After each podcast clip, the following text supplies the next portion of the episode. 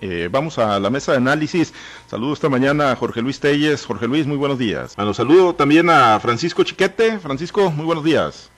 Buenos días, Pablo César. Buenos días a Jorge Luis Osvaldo y a todos quienes nos hacen el favor de escucharnos. Gracias, eh, Osvaldo Villaseñor. Te saludo con gusto. Muy buenos días. Muy buenos días, Pablo César. Buenos días, Chiquete. Buenos días, Jorge Luis. Gracias. Gracias. Eh, Jorge Luis, a ver, ahí te escuchamos. Buenos días.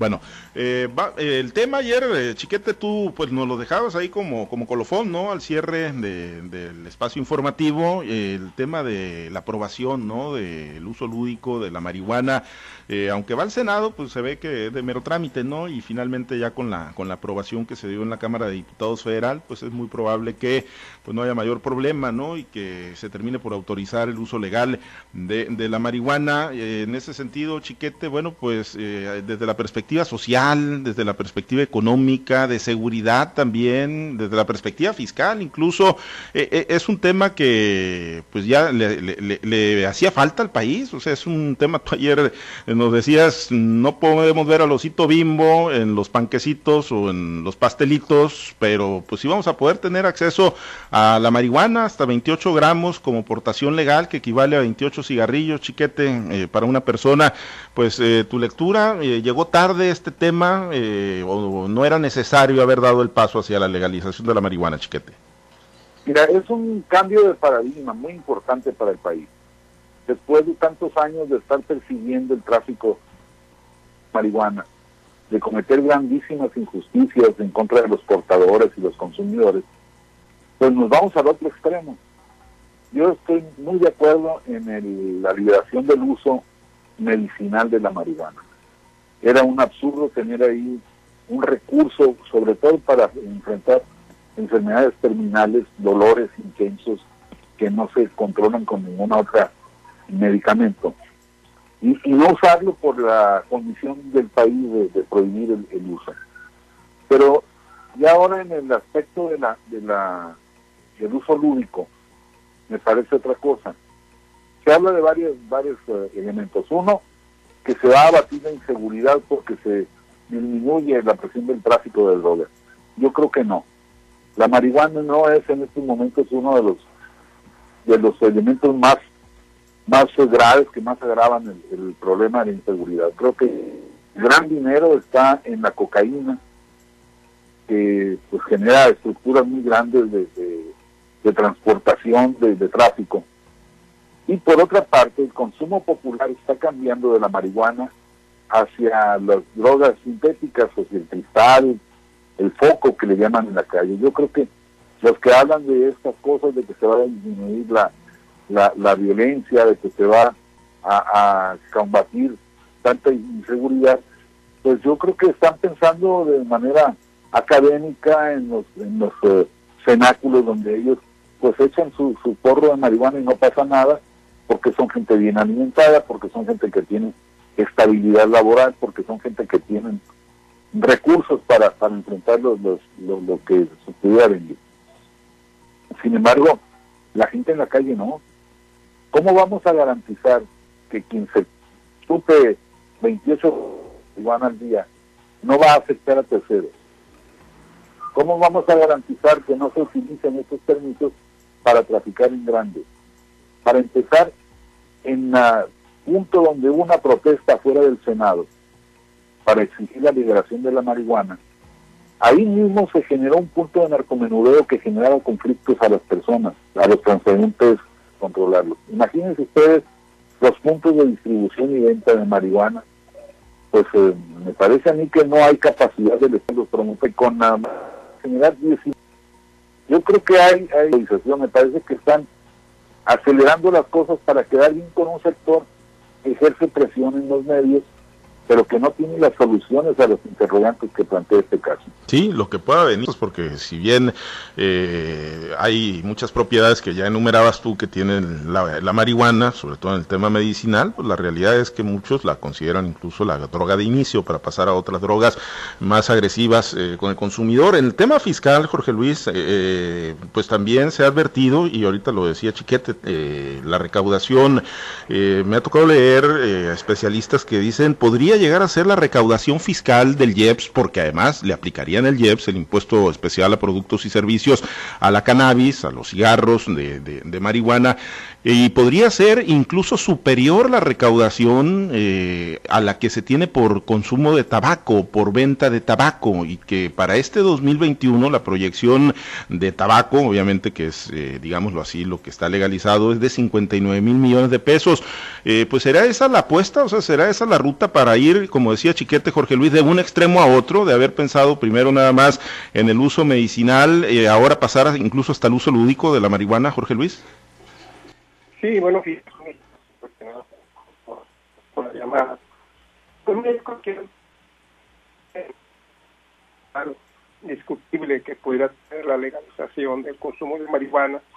Yo creo que lo más importante es que se dé una información a fondo, información profunda sobre lo que esto implica. Hay mucha duda, yo creo que la, la mayor parte de la gente tiene mucho más dudas certidumbre en cuanto a qué va a pasar con este consumo de la marihuana. Y una de las principales es, bueno, ¿cuándo voy a empezar a consumir la marihuana de esta manera en que la está legalizando el gobierno de México, la Cámara de Diputados y bueno, posiblemente la Cámara de Senadores? ¿Cuándo? ¿Quiénes la pueden, quiénes la pueden fumar y cómo la van a comprar? Yo según lo que he leído en diferentes eh, artículos de prensa, tengo entendido que, que únicamente se, se, permite hasta tener en posesión 28 gramos de, marihuana, que dicen, yo no me consta porque yo nunca lo he hecho, que esto es el equivalente a un a un cigarro por cada, o porro, o como le llamen, por, por cada gramo, o sea, estamos hablando de 28, de 28 porros por cada persona que lo tenga. Ahora, tengo entendido también que está que únicamente está prohibido para menores de edad y que habrá restricciones para los jóvenes que la fumen entre 18 y 25 y 25 y no sé dónde se permita el uso de la marihuana. No sé si ya por la calle se permita estar eh, salga la gente fumando marihuana como pasa en algunos países de Europa si va a haber algunos eh, lugares, oficios públicos reservados para que ahí se pueda eh, fumar la marihuana. En fin, es una muchas dudas, muchas dudas las que genera, las que genera esta ley, más allá de, los cálculos, esto que beneficio fiscal. Ahora llama la atención también que los que los que han defendido siempre el uso y consumo de la marihuana estén en contra del dictamen bajo una un argumento que, que, bueno me parece a mí desconocido que es una que no que no satisface plenamente un, un, dictamen del Senado de la República expedido desde el 2015 por Arturo Saldívar en el sentido que dice textualmente que la, la Constitución debe permitir que el, cada individuo elija su propio plan de vida y adopte el modo de virtud personal que considere válido en tanto no afecte a los demás. Y dice también, el bien más genérico que se requiere para garantizar la autonomía de las personas es precisamente la libertad de realizar cualquier conducta y no perjudicar a terceros.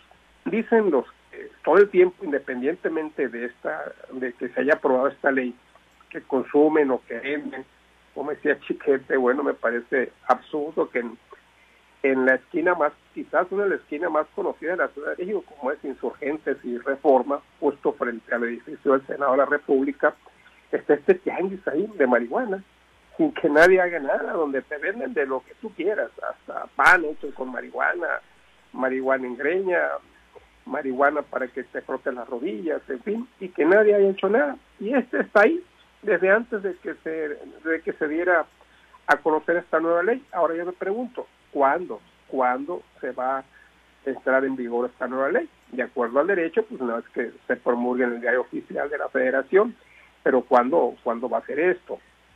Porque ya muchos, muchos jóvenes creen que ya, que ya por esto, y te digo, ahí está la confusión, creen que ya pueden andar libremente fumando marihuana por la calle, o que creen que ya la van a comprar en la tienda de abarrotes, o que creen que ya la pueden cosechar libremente en el patio de su casa, definitivamente yo creo que lo primero que se debe hacer es una amplia campaña de información y difusión entre la población mexicana en general y no entre los jóvenes, porque la marihuana los más jóvenes, viejos y lo que tú quieras, hombres y mujeres. Entonces, una campaña general para que divulguen si hay un beneficio de esta ley, bueno, pues que divulgue los beneficios y si hay perjuicios, pues también lo debe conocer. Yo creo que eso de momento es lo más importante, Pablo César.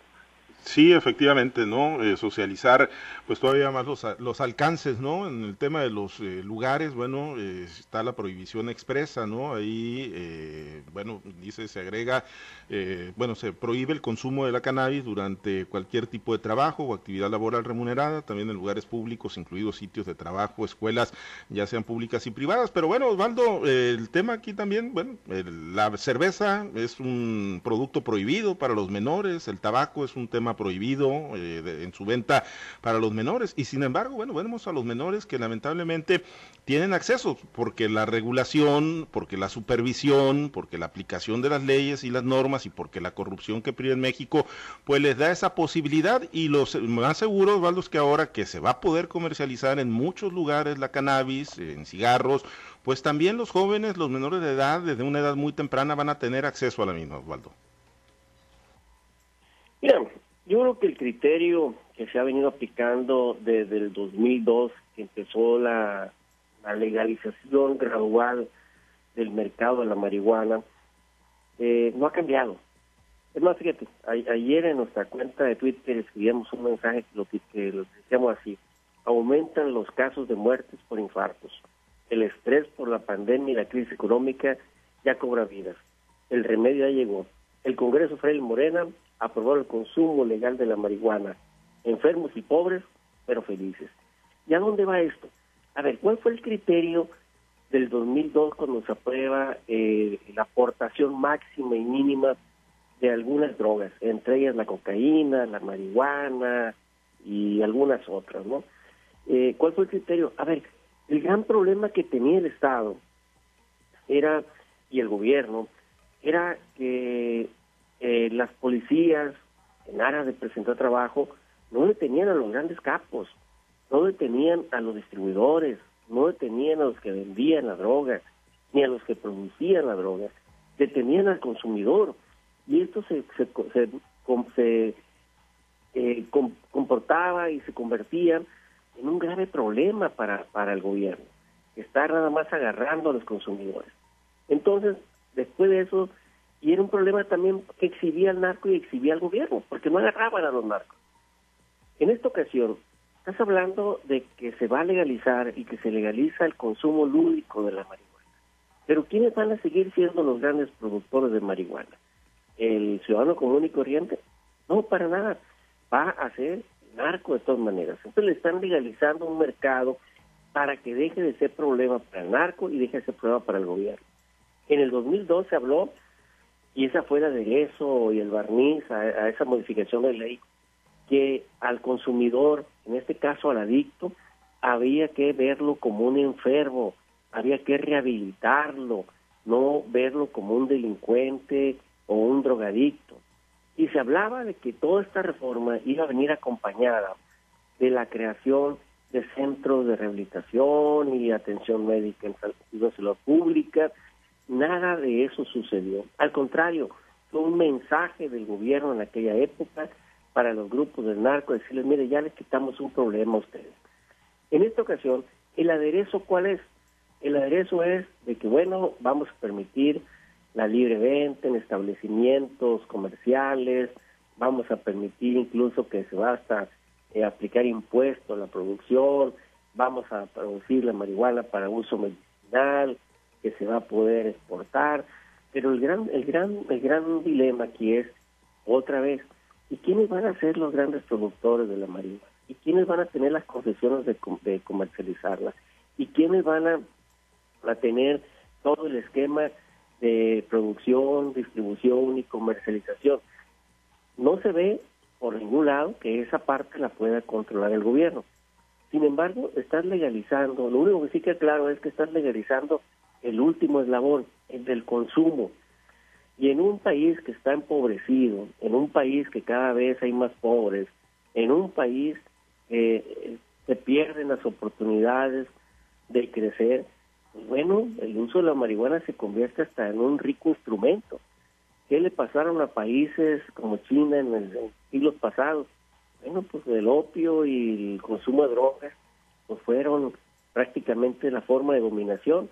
¿Qué le pasó en el pasado? Y aquí es bueno revisar la historia eh, a, los, a las, a las eh, tribus eh, de indios que tenían reservas, pues a través del alcohol lo dominaron. Bueno, pues aquí no hay que estar pensando, a lo mejor decimos, vimos muchas series de Netflix, pero bueno, que llegue la marihuana al día de hoy, cuando tienes al pueblo más pobre, cuando tienes al pueblo más enfermo, pues la verdad las cosas como que no es la mejor de las soluciones, ni la mejor de las medidas que pudiera estar tomando el gobierno. Debería haber otras. Bueno, pues sí, eh, por lo pronto pues avanza también con muchos otros temas, ¿no? Aprovechando la, la mayoría ahí eh, que tiene en el Congreso de la Unión el presidente Andrés Manuel López Obrador y bueno, pues es un tema muy amplio, como lo decía Jorge Luis, que, que amerita pues eh, un seguimiento muy, muy puntual y un análisis mucho más profundo, ¿no? De ver pues cuáles van a ser esos alcances. Pero bueno, y ya retomando temas locales, Chiquete, hoy arranca el periodo legal para los registros ante la autoridad electoral, ante los consejos municipales y los consejos distritales, pues pues, todavía con un mar de incertidumbre sobre candidatos, candidatas de algunas fuerzas políticas, ¿no? El caso de Morena y del Partido Sinaloense que todavía no definen, el caso de pues otras fuerzas políticas, Fuerza por México, redes sociales progresistas, Partido Encuentro Solidario, en fin, todos los eh, partidos políticos que van a estar participando, chiquete, y que pues todavía, ¿no? Digo, les quedan días y seguramente se van a ir a la fecha límite, pero hay, hay todavía pues un mar de incertidumbre y muchísimos jaloneos en, en los diferentes bloques políticos. Posibles sorpresas, este, por lo menos eso, eso ha ocurrido siempre.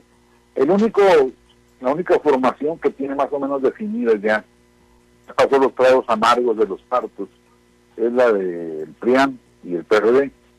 Eh, entonces los demás partidos, yo supongo que en el caso de, de, Morena y el PAS también se está tratando de administrar los, los golpes, los costos. Entonces van a esperar hasta el último momento. Y los, partidos pequeños lo que están haciendo es esperar esas definiciones del PRI y de Morena para ver a quiénes captan, para ver las fugas de inconformes.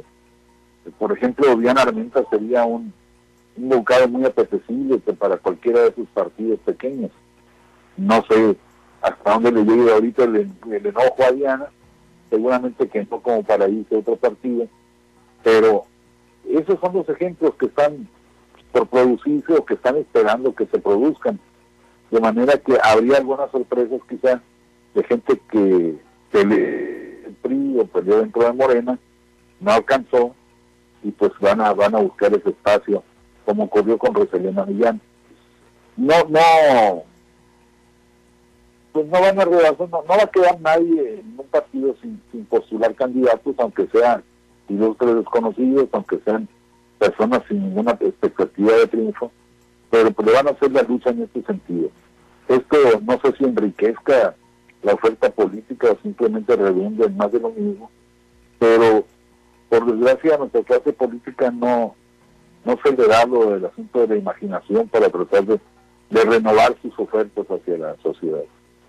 Jorge Luis, y mientras que el PRI, el PAN y el PRD, cuando al definir ya sus candidatos como sus candidaturas comunes en solo cuatro municipios del estado de Sinaloa, eh, pues se atiende la cuota del 25%, el PAS y Morena, pues se van más allá. El PAS, eh, ya lo ha revelado Héctor Melesio Cuenojera, cómo quedó eh, el reparto, ¿no? Le tocaría postular en seis ayuntamientos, en nueve le tocaría postular a, Morena y en, y en esos 15 llevarían candidatos comunes, solamente en tres llevarían candidatos comunes el, Partido Morena y el Partido Sinaloense, además de las ocho diputaciones locales que le tocarían al Paz y las 16 que le tocarían a Morena.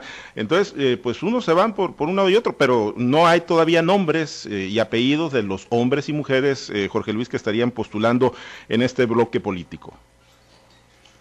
Así que de qué se llamar la atención la decisión que toma esta alianza entre Morena y Paz en cuanto a candidaturas comunes porque a diferencia de la, de la coalición de PRIAN y PRD, donde se están ajustando a lo que dicta la Suprema Corte de Justicia de la Nación, en el sentido que tiene que ser el 25% únicamente de las candidaturas en juego, Morena y Paz están yendo por lo que dice la ley electoral, la ley local electoral, su artículo 61, en el sentido de que, bueno, no hay un límite, pueden ser las 18 presidencias municipales, pueden ser todas las que sean.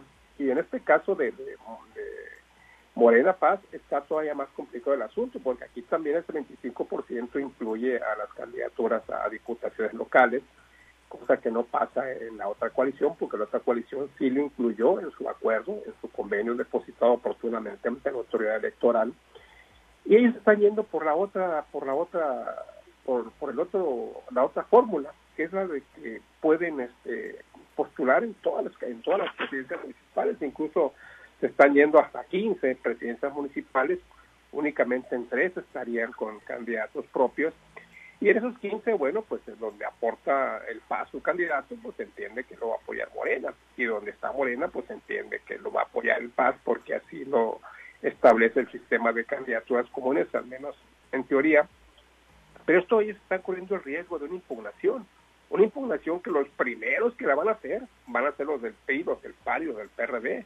¿Por qué? Porque ellos sí se están ajustando al criterio de la Corte y ellos no. Entonces, se están, están corriendo ese riesgo de, que les pueden incluso, incluso anular candidaturas.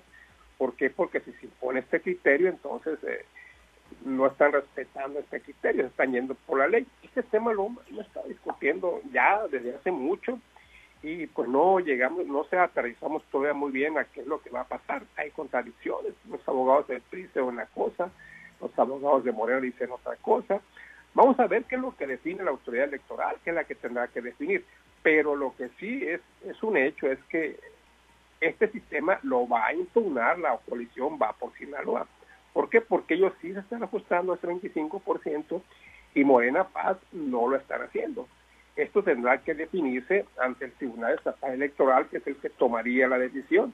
Y yo pienso que lo haría a como al criterio que está en el Tribunal Federal, que es 25% se pone interesante aquí a no ser que pues, a no ser que cambien de, decisión de aquí al, registro de candidaturas y así rápidamente me llama me llama la atención el método de Morena en cuanto a la elección de sus candidatos a diputados preliminares federales en el sentido de que van a van a este únicamente los primeros cuatro de la lista van por, por, por designación directa y los otros, que serían 180 en el país, 36 por circunscripción estarían, estarían bajo el sistema de insaculación. Es decir, únicamente los primeros cuatro los nombra la dirigencia nacional y los otros candidatos, que son 36 por cada bloque, se estarían yendo a insaculación. Y aunque no han dicho nada a nivel local, pues yo me imagino que va a ser igual a nivel, a nivel local. También a, los primeros lugares los decide, los decide la dirigencia y el resto van por insaculación. No hay nada, no hay nada al respecto, vamos a esperar pero lo que sí es nivel federal así está muy claro. Los primeros cuatro de cada lista van por decisión directa y los otros 36 van por insaculación. Y eso, y eso de insaculación, pues es el nombre elegante de la tómbola, ¿no? Que, utiliza Morena para eh, definir y como lo hizo también en el 2018. Osvaldo, ¿se la juega para cerrar? Eh, ¿se, se, juega un conflicto legal Morena y el Paz al abrir tanto, al ir en un acuerdo político tan amplio de candidaturas comunes? Yo creo que es un riesgo innecesario que puede que están corriendo si abren el abanico a, ir en más posiciones que las que ya eh, hay jurisprudencia a nivel federal porque cualquier partido cualquier ciudadano pues pueden impugnar que vayan y entonces eh, se van a ver en problemas y van a tener que hacer nuevos reacomodos se dan un tiempo perentorio para que vuelvas a postular y va a ser alargar aún más un proceso interno que de por sí ya luce complicado para esta fórmula. A ver, todavía no sabemos cómo va a quedar el reparto de las presidencias municipales, de las diputaciones locales, de las diputaciones federales, y hemos dado cuenta del número de supremos aspirantes que hay para cada una de esas posiciones, y solamente habrá 24 locales, y solamente habrá 18 presidencias municipales, y, solamente pues habrá 7 diputaciones federales. Y hay un mundo eh, que empiezan a retirarse del proceso porque no ven claridad, no ven claridad en el mismo. Pues imagínense eh, todavía si todo este proceso interno que habrá de vivir Morena, se antoja que sea muy complicado, sea un parto muy complicado, eh, si todavía por una decisión legal los obligas a tener que reponer todo eso, después de que haya sido como haya sido, terminen este proceso interno al cual están obligados para el registro de sus candidatos, que después los obliguen a regresar. Entonces, yo creo que es eh, eh, un error de tipo político. Si sabes tú que ya hay una jurisprudencia federal, si ves que tus contrincantes de enfrente están acatando el criterio federal, querer desafiar ese criterio con una ley local, pues la verdad de las cosas es que es un verdadero error, porque pues bueno, ninguna ley está por encima de una ley federal o de la Constitución. Así que, pues ah, vamos a ver cómo se la juegan, cómo lo gastan, o a lo mejor es puro, puro rollo, puro discurso, y al final de los tiempos terminan haciendo y sujetándose los elementos federales. Pues eh, por lo pronto Cuen se ha encargado de socializar. el Melesio Cuen es el que ha estado socializando. Tiempo, ¿no? tiempo con esto, ¿no? Al final de Muy bien. Gracias Osvaldo. Excelente día. Excelente día, habrá que estar pendiente. Jorge Luis, muy buen día. Muchas gracias. Buenos días, Pablo César. Buenos días a todos. Chiquete, muy buen día. Buenos días, Pablo César. Yo nomás me pregunto, ¿tú le pagarías con tantas diputaciones locales al PAS? Pues no, ocho. la experiencia de un gobierno dividido. Pues no, no, la realidad que se ve que es muy, muy caro, ¿no? Y sobre todo por el tema de los conflictos que se le pueden venir, porque hay muchos morenistas que están cursando procesos internos en, esos distritos que se le están asignando al partido sinaloense. Pero bueno, una vez que salgan las definiciones, ahí veremos de qué tamaño es la rebelión. Gracias, Chiquete. Buen día, gracias a, los compañeros operadores en las diferentes plazas del Grupo Chávez Radio. Muchas gracias al auditorio. Manténganse conectados con nosotros a través de nuestro portal www noticieroaltavoz.com. Soy Pablo César Espinosa, le deseo a usted que tenga un excelente y muy productivo día.